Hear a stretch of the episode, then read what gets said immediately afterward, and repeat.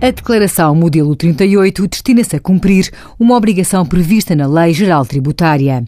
Diz respeito às transferências e envio de fundos que tenham como destinatário uma entidade localizada em país, território ou região com regime de tributação privilegiada mais favorável, os denominados paraísos fiscais.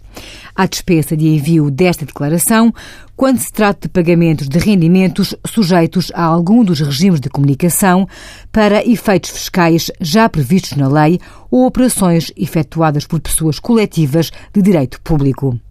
A modelo 38 deve ser apresentada pelas instituições de crédito, as sociedades financeiras e as demais entidades que prestem serviços de pagamento, efetuem transferências e envio de fundos.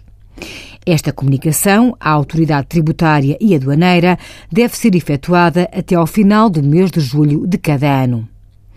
Sempre que não tiverem ocorrido quaisquer transferências ou envio de fundos nas condições referidas anteriormente, deve ser assinalado tal facto na própria declaração. Envie as suas dúvidas para conselhofiscal.tsf.occ.pt.